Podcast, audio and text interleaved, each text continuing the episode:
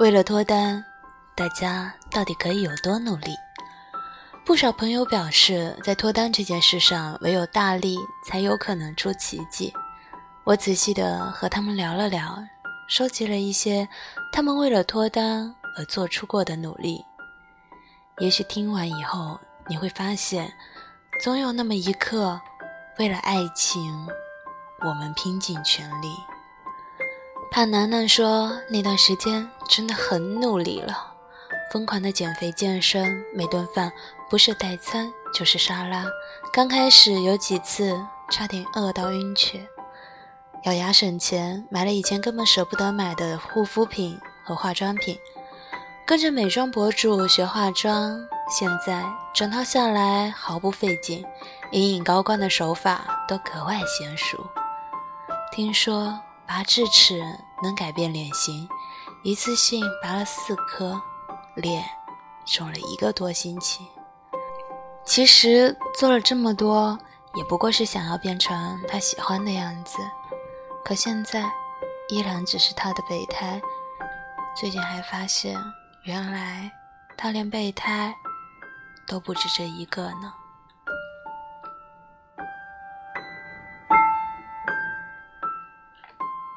仙女呀，她说：“你根本想象不到她那天有多丢人。”朋友跟她说：“一直保持暧昧关系也不是个办法，就装怂人胆，不如去跟他表白吧。”小仙女真是信了他的鬼话，结果她的记忆只停留在了彻底喝醉的那一瞬间。第二天早上醒来，那个他坐在沙发上憋着笑，打量着小仙女。后来他才知道，那天凌晨，仙女醉醺醺地跑到他家门口按门铃，边敲边背九九乘法表。被拉进门之后，还一直试图强吻他，没有成功，就躺在地上撒泼打滚。闹了半宿才消停，他觉得真的是太丢人了，现在都不知道怎么面对他了。苗条的彤彤，他说这几天他正在戒甜食，其实这是一个很痛苦的过程，就像戒烟一样，总觉得嘴里缺了点什么。更难过的是。昨天上称的时候，发现他居然胖了二十斤，才一个月而已啊！他也就是连续一个月，每天都吃楼下马路对面的芝士蛋糕，因为收银员小哥哥长得特别像他的未来男朋友。最近几天去店里的时候，小哥哥都笑容灿烂地问他今天吃什么。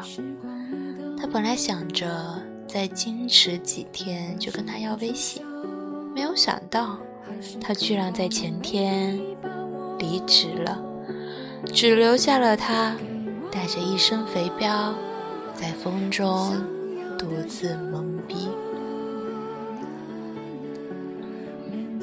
言他说，注册了二十个社交 APP。结果变成了脱单锦鲤。他是母胎 solo 二十年的典范。为了摆脱这种状况，他一直尝试着各种主流的或是小众的社交 APP，和那些互相标记喜欢的女孩子们都很聊得来。其中有一个女生让他觉得心动，又是同城，于是。某天就顺口约了他出来见面吃饭。见面后的第一句话，女孩说：“快恭喜我，我昨天脱单了。”啊，当时一脸懵逼呀。后来言才发现，那些和他聊过天的女生们，不久后竟然都脱单了。很快，身边的朋友们就开始叫他新一代脱单锦鲤。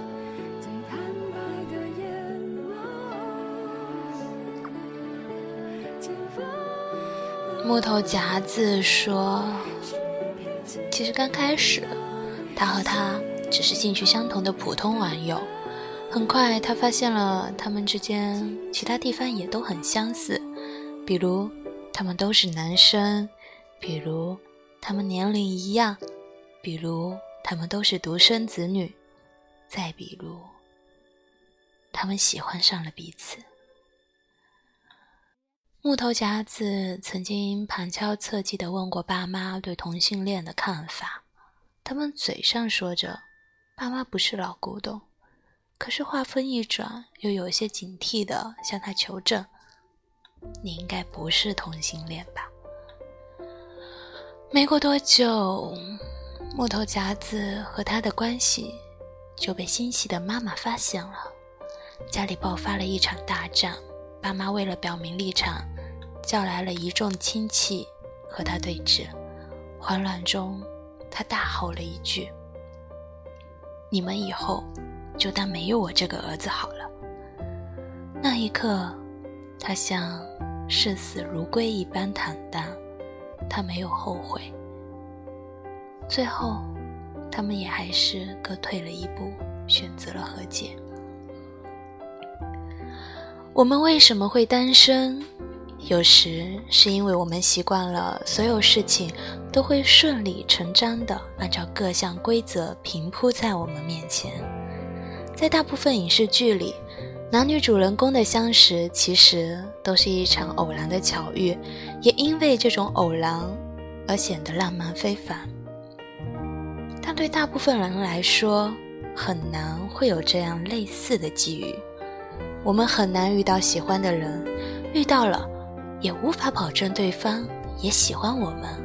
即使互相喜欢了，也有可能因为缺乏勇气、时间不够等一系列原因而错过。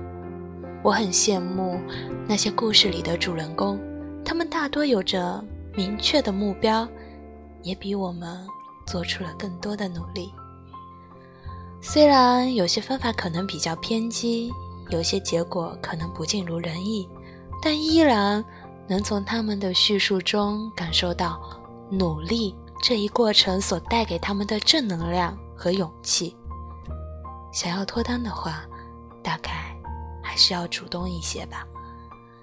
这样，在每次接到心动信号的预警时，不要急着自我催眠说：“算了吧，反正不会再见了。”不要觉得麻烦而不愿意跨出一步，不要错过又自怨自艾的后悔。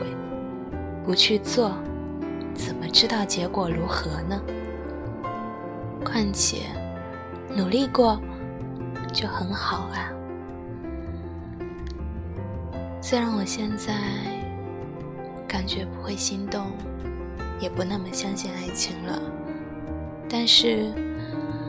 如果在未来的日子里，我还能遇见那个人，我希望他和我说一句：“你站着别动，这一次我来牵你的手。”